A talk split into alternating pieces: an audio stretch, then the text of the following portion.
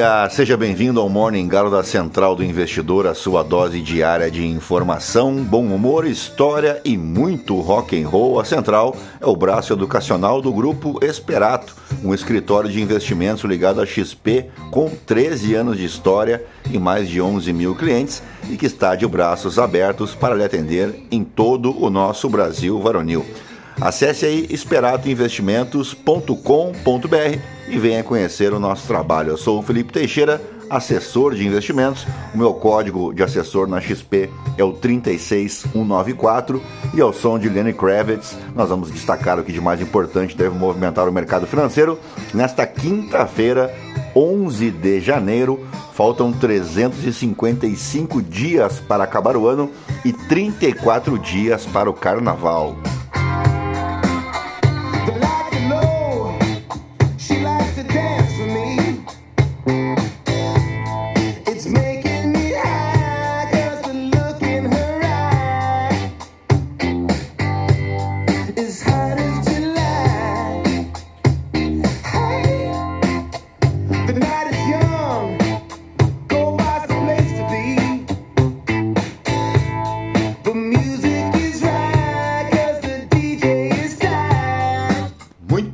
São 6 horas e 38 minutos, 26 graus aqui em Itapema. Hoje é dia da República na Albânia, marcando a libertação do país do regime nazista, isso em 1944, razão pela qual a data também é chamada por lá de Dia da Libertação. Também é dia da independência no Marrocos, que também ocorreu em 11 de janeiro de 1944, mas num contexto um pouquinho diferente. A proclamação da independência lá foi um momento crucial na luta de Marrocos pela libertação do domínio colonial francês. Em 1944, um grupo de nacionalistas marroquinos, conhecido como Movimento Istiklal, apresentou um manifesto exigindo a independência total do país. Esse manifesto foi um passo importante no caminho para a independência de Marrocos, que acabaria sendo alcançada somente 12 anos mais tarde, em 1956. Também é Dia Internacional do Obrigado, e o conceito por trás da data é o de encorajar as pessoas a demonstrarem gratidão e apreciação, fortalecendo os relacionamentos pessoais e profissionais. A origem do dia não é claramente documentada, parece ser mais uma iniciativa social e cultural do que um evento histórico específico ou fundador conhecido. Contudo, a sua popularidade tem crescido nos últimos anos, com muitas pessoas e organizações aproveitando a data para expressar a sua gratidão de maneiras criativas e significativas. E aproveitando o ensejo, né? Vai o meu muito obrigado a você que está ouvindo este episódio, você que acompanha quase que diariamente aí o nosso trabalho aqui no Spotify, tá bom? E agora sim, depois de embevecer vocês com tanto conhecimento, vamos direto ao que interessa. Mas antes, se você gosta do conteúdo aqui da Central, nos ajude compartilhando este podcast com um amigo, com uma amiga, com um entusiasta do mercado financeiro para somar aos outros 1.500 ouvintes diários que não se misturam com a gentalha. Você pode me seguir também no Instagram, no Felipe_ST. E dito isso, é isso aí, gentalha, gentalha, gentalha, vamos operar.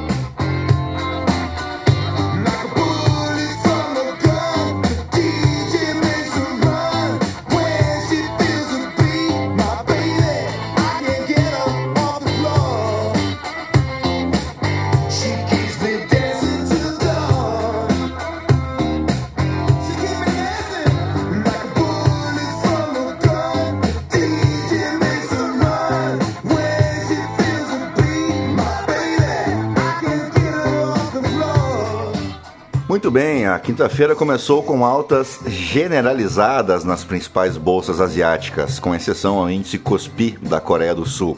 Com os futuros em Wall Street avançando enquanto os investidores aguardam pelos dados de inflação nos Estados Unidos, que ajudarão a esclarecer o caminho da política monetária do Federal Reserve. Ou não, né?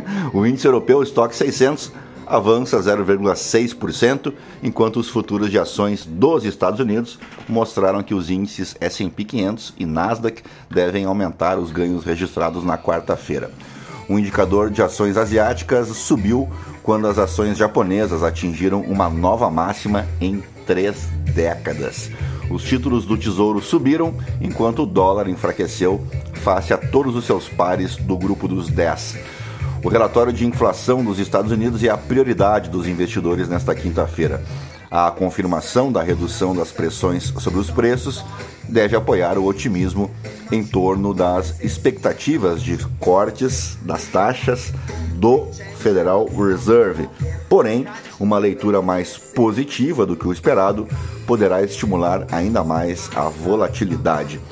Economistas acompanhados pela Bloomberg esperam que o núcleo da inflação ano a ano caia para 3,8% nos dados de dezembro, ante 4% no mês anterior.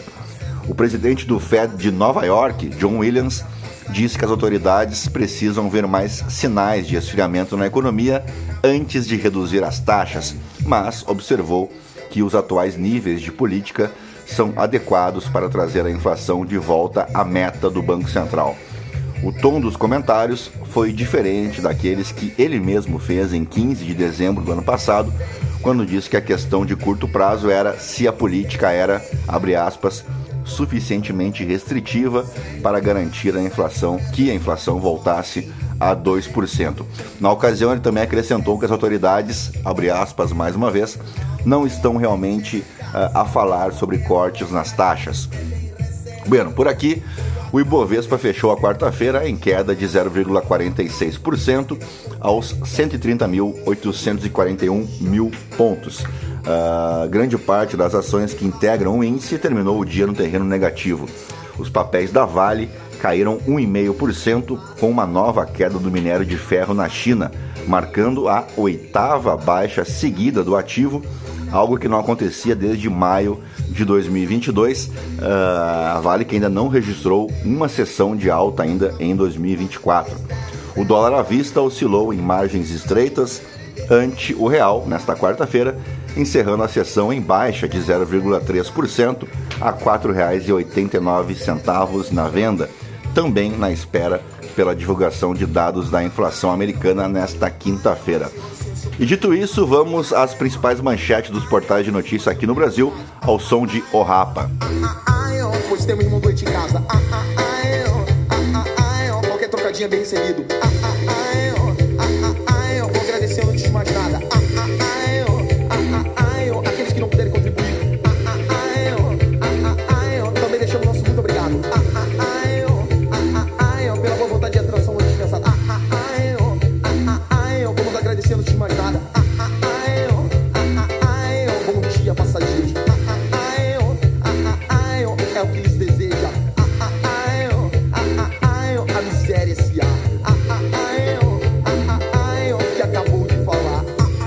Muito bem, começamos pelo Estadão. Americanas, em um ano de crise, empresa perdeu 93% do valor de mercado e demitiu 5 mil pessoas. Governo Lula decide apoiar denúncia contra Israel por genocídio na Corte de Haia. Entidade judaica condena apoio brasileiro e ação sul-africana que acusa Israel de genocídio. Lewandowski aceita convite de Lula e será o novo ministro da Justiça. Não é o centroavante da Polônia, não, né? É o ex-ministro do STF. William Vac, Equador é o mais recente exemplo da expansão do crime em países latino-americanos. O Brasil pode ajudar o Equador a combater as facções criminosas, afirma ex-vice-presidente.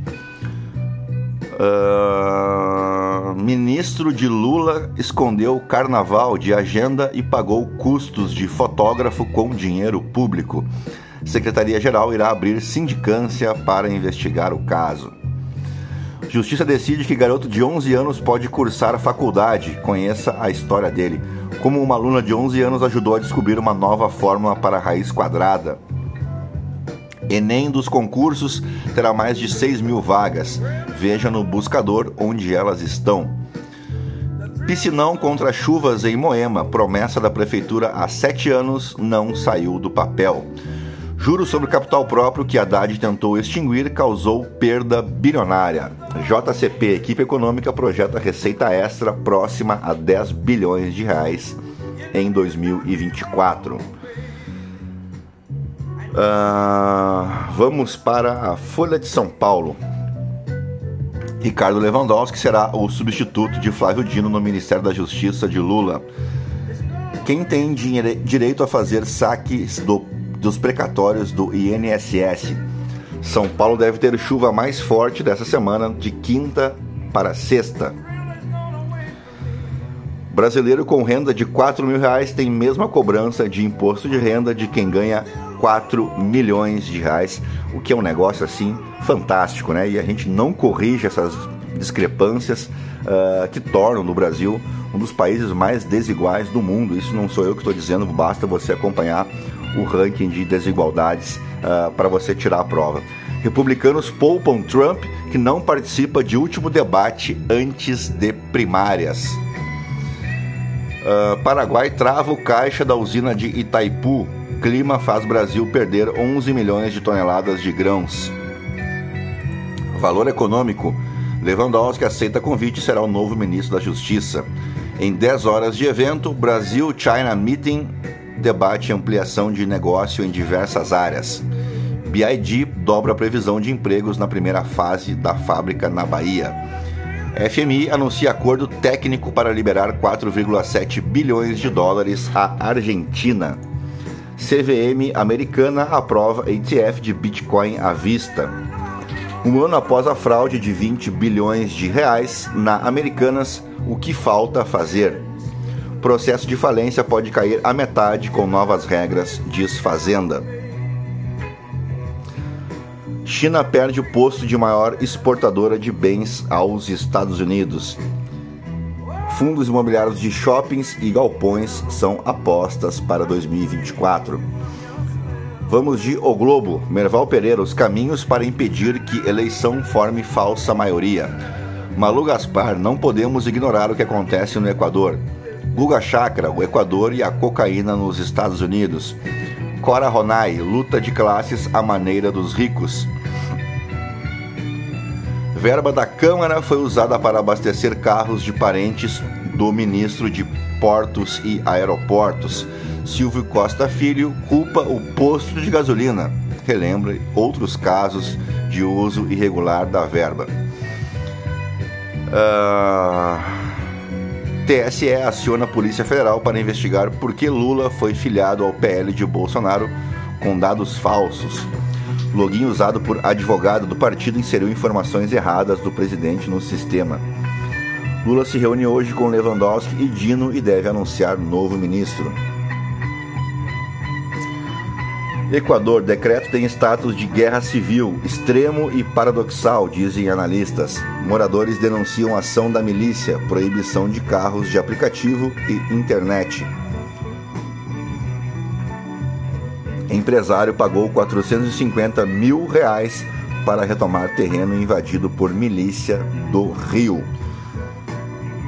Vamos de Poder 360. Acordo da Argentina com o FMI desbloqueará 4,7 bilhões de dólares. Uh, Lewandowski aceita convite de Lula para ser ministro da Justiça. CEOs veem como tendência a inteligência artificial mais humana. Pré-candidatos republicanos poupam Trump em último debate. Após união estável, Eduardo Leite brinca e diz não poder pagar festa. Vamos de portal Metrópolis. Com preço nas alturas, reclamações contra companhias aéreas disparam. Ricardo Roblar, Ricardo Capelli pede demissão do governo e sai de férias. Guilherme Amado, Lewandowski quer dar prioridade e linha mais dura à segurança pública. Igor Gadelha, Dino já marca a agenda como senador. Lilian Tarran, lotado, segundo maior hospital do DF, mantém pacientes embora e uh, manda pacientes embora e causa revolta. Lula recebe Lewandowski e anuncia ex-STF na justiça nesta quinta. Deputados do PL lideram gastos com cota parlamentar em 2023 nessa que seria, eu sempre lembro, né, a maior oposição de todos os tempos já vista no Brasil, né? Uma grande piada, uma grande falcatrua, um grande engodo. Polícia Federal investiga a filiação de Lula a partido de Bolsonaro com dados falsos. Uh, Eleição, eleições 2024 poderão ter plebiscito incluído nas urnas, entenda. Brasil coloca a Polícia Federal à disposição do Equador em apoio contra a violência. Vamos aos aniversariantes do dia? O 11 de janeiro marca o nascimento de Oswald de Andrade, figura central na literatura e no movimento modernista brasileiro no início do século XX. Nascido em São Paulo em 1890, ele foi o poeta, dramaturgo, ensaísta e romancista cujas obras tiveram um impacto significativo na cultura e na literatura brasileira. Oswald de Andrade é particularmente conhecido por sua participação na Semana de Arte Moderna de 1922, que marcou o primeiro centenário da independência brasileira, que foi um evento histórico em São Paulo e marcou o início do modernismo no Brasil. E você sabe que no segundo centenário, né, do bicentenário da independência brasileira, o grande destaque foi o velho da Havan, né, que estava no palco com o presidente da República. E em termos de arte e cultura, nós tivemos aquele poema dito pelo presidente, onde ele disse que era imbrochável, incomível e imorrível, né? Um negócio assim muito legal e marcou o bicentenário da independência aqui no país. Mas vamos voltar aqui ao evento que realmente teve relevância na história nacional, que foi o primeiro centenário da independência, o evento que foi uma ruptura com as tradições literárias e artísticas ao propor uma nova forma de expressão que era mais livre, experimental e nacionalista. Oswald de Andrade também foi um crítico social ativo, utilizando a sua escrita para comentar sobre as injustiças sociais e políticas de sua época. E ele faleceu em 1954. Também aniversaria hoje Gerson de Oliveira Nunes, ou simplesmente Gerson, ou o Canhota de Ouro, ou ainda o Papagaio. Ele é um ex-jogador brasileiro que teve um papel notável na história do futebol aqui no país. Nasceu em 11 de janeiro de 1941 e foi um meio-campista extremamente talentoso, né? conhecido pela sua visão de jogo, pelos seus passes precisos e por sua habilidade técnica. O Gerson que lançava uh, de 30, 40 metros e botava a bola onde ele queria, né? E teve uma carreira notável também, uh, não só em, na seleção brasileira, como também nos clubes, né? Jogou por vários grandes clubes brasileiros, incluindo Flamengo, Botafogo e São Paulo. Durante a sua carreira, conquistou vários títulos e prêmios destacando-se como um dos melhores jogadores de meio-campo do futebol brasileiro.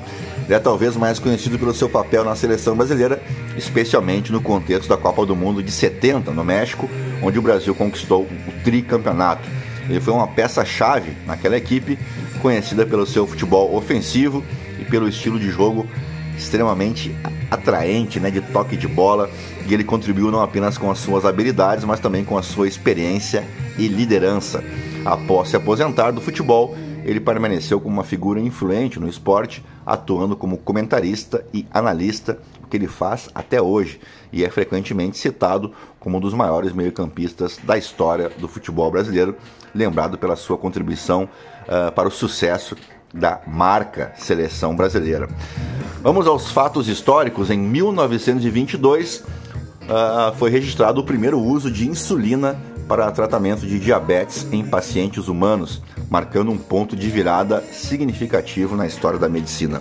Antes da descoberta, o diabetes tipo 1 era praticamente uma sentença de morte, especialmente para crianças, e não havia qualquer tratamento eficaz. Essa inovação médica deve-se principalmente a dois cientistas da Universidade de Toronto, no Canadá, Frederick Benton, um médico e pesquisador, e Charles Best, um estudante de medicina. Eles conseguiram isolar a insulina em 1921, um feito pelo qual Benton e John McLeod, que forneceu o laboratório uh, para a pesquisa, uh, receberiam mais tarde o Prêmio Nobel de Fisiologia em Medicina no mesmo, uh, mesmo ano, não, em 1923. O primeiro paciente a receber a insulina foi Leonard Thompson, um jovem de 14 anos que estava gravemente enfermo devido a diabetes tipo 1. A primeira injeção foi administrada em 11 de janeiro de 22, mas o extrato de insulina inicial era impuro e causou uma reação alérgica. Após a melhoria da purificação da insulina, uma segunda injeção foi administrada em 23 de janeiro de 22 e esta mostrou resultados impressionantes. O nível de glicose no sangue de Thompson baixou para níveis quase normais e sua saúde melhorou significativamente. A descoberta e o desenvolvimento subsequente da insulina tiveram um impacto profundo. De repente, o que era uma doença fatal tornou-se uma condição de vida gerenciável. E não apenas salvou incontáveis vidas, mas também abriu caminho para pesquisas avançadas em endocrinologia e no tratamento de doenças metabólicas. Vamos para o ano de 1923, agora um ano depois, uh, acontecia a ocupação do Ruhr. Tropas francesas e belgas ocupavam o Vale do Ruhr para forçar a Alemanha a fazer os pagamentos da reparação da Primeira Guerra Mundial. Falamos ontem sobre o Tratado de Versalhes e essa ocupação aqui está neste contexto pós assinatura do Tratado de Versalhes pela Alemanha. Após a guerra, a Alemanha foi obrigada a pagar reparações substanciais aos aliados, conforme estabelecido pelo Tratado de Versalhes. No entanto, a Alemanha enfrentou diversas dificuldades econômicas e não conseguia cumprir com essas obrigações. Em resposta ao não pagamento, em janeiro de 23, tropas francesas e belgas ocuparam a região do Ruhr, que era uma área industrial vital na Alemanha. Essa ação foi justificada pelos franceses e belgas como uma forma de forçar a Alemanha a cumprir suas obrigações, pois essa região era rica em recursos industriais, incluindo minas de carvão e fábricas de aço. A ocupação foi recebida com resistência passiva dos alemães. Os trabalhadores do Ruhr entraram em greve, recusando-se a trabalhar para os ocupantes. O governo alemão apoiou essa resistência, pagando salários aos trabalhadores em greve, apesar das dificuldades financeiras do país. A ocupação e a resistência passiva exacerbaram já, a já frágil economia alemã. A produção industrial foi interrompida e o governo começou a imprimir dinheiro para pagar os trabalhadores e outras despesas, levando a uma hiperinflação devastadora. O valor do marco alemão despencou e os preços subiram de forma vertiginosa, causando sofrimento generalizado entre a população alemã. A ocupação aumentou o sentimento de ressentimento e nacionalismo na Alemanha. Muitos alemães viram a ação como uma humilhação e uma violação de sua soberania, alimentando sentimentos antifranceses e fomentando o terreno para o extremismo político, inclusive o crescimento do nazismo. A situação começou a melhorar em 1924 com o Plano Dawes, um programa internacional para reestruturar as reparações alemãs e estabilizar a economia. Isso levou ao fim da ocupação de Ruhr e a uma certa normalização das relações franco-alemãs. A ocupação do Ruhr é um exemplo de como as políticas pós-guerra e as tensões internacionais podem ter consequências econômicas e políticas profundas, algumas das quais contribuíram para o ambiente que levou à Segunda Guerra Mundial e antes disso à Grande Depressão de 1929 mas isso é uma outra história. Inclusive, estamos prestes a lançar uma série de três episódios que trata especificamente sobre a Grande Depressão, a crise de 29. Mas fica atento aí que em breve a gente lança, tá bom? Dito isso, um grande abraço, uma boa quinta-feira, bons negócios. Fiquem na companhia de Living Color e eu volto amanhã. Tchau, fui.